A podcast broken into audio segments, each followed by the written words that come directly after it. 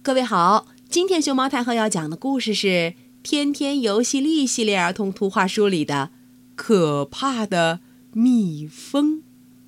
它的作者是李岩和魏红，中国人口出版社出版。关注微信公众号以及荔枝电台里的熊猫太后摆故事，都可以收听到熊猫太后讲的故事。嗯嗯，每个小朋友都有害怕的东西，天天最害怕，嗯，蜜蜂。一天，幼儿园的小朋友一起去参观植物园，里边有好多蜜蜂。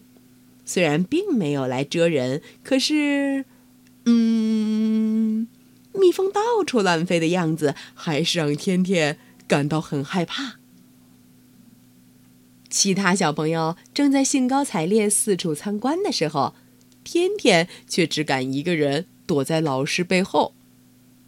晚上，天天做了一个奇怪的梦，一只巨大的蜜蜂居然钻进了他家里。而且，就是专门来找天天的。天天给吓得满头是汗，赶紧躲到窗帘后边。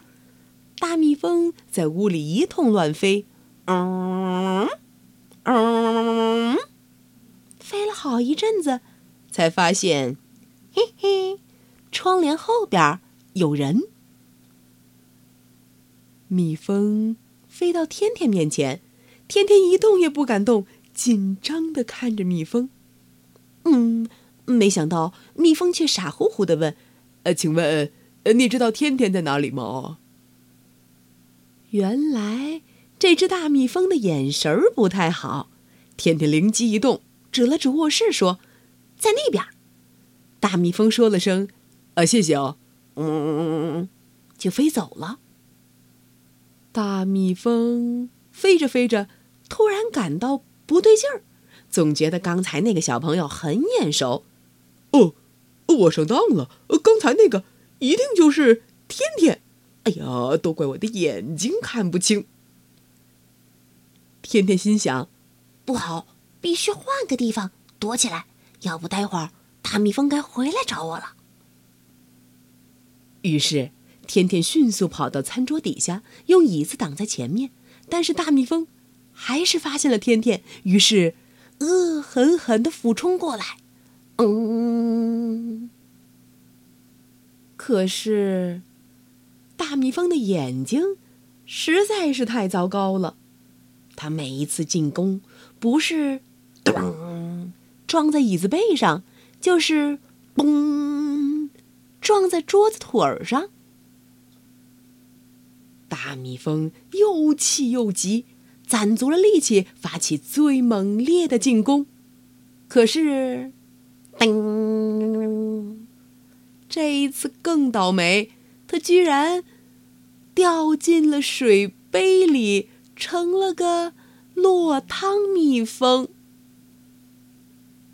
大蜜蜂从水杯里爬出来时，早就头晕眼花、天旋地转、全身无力了。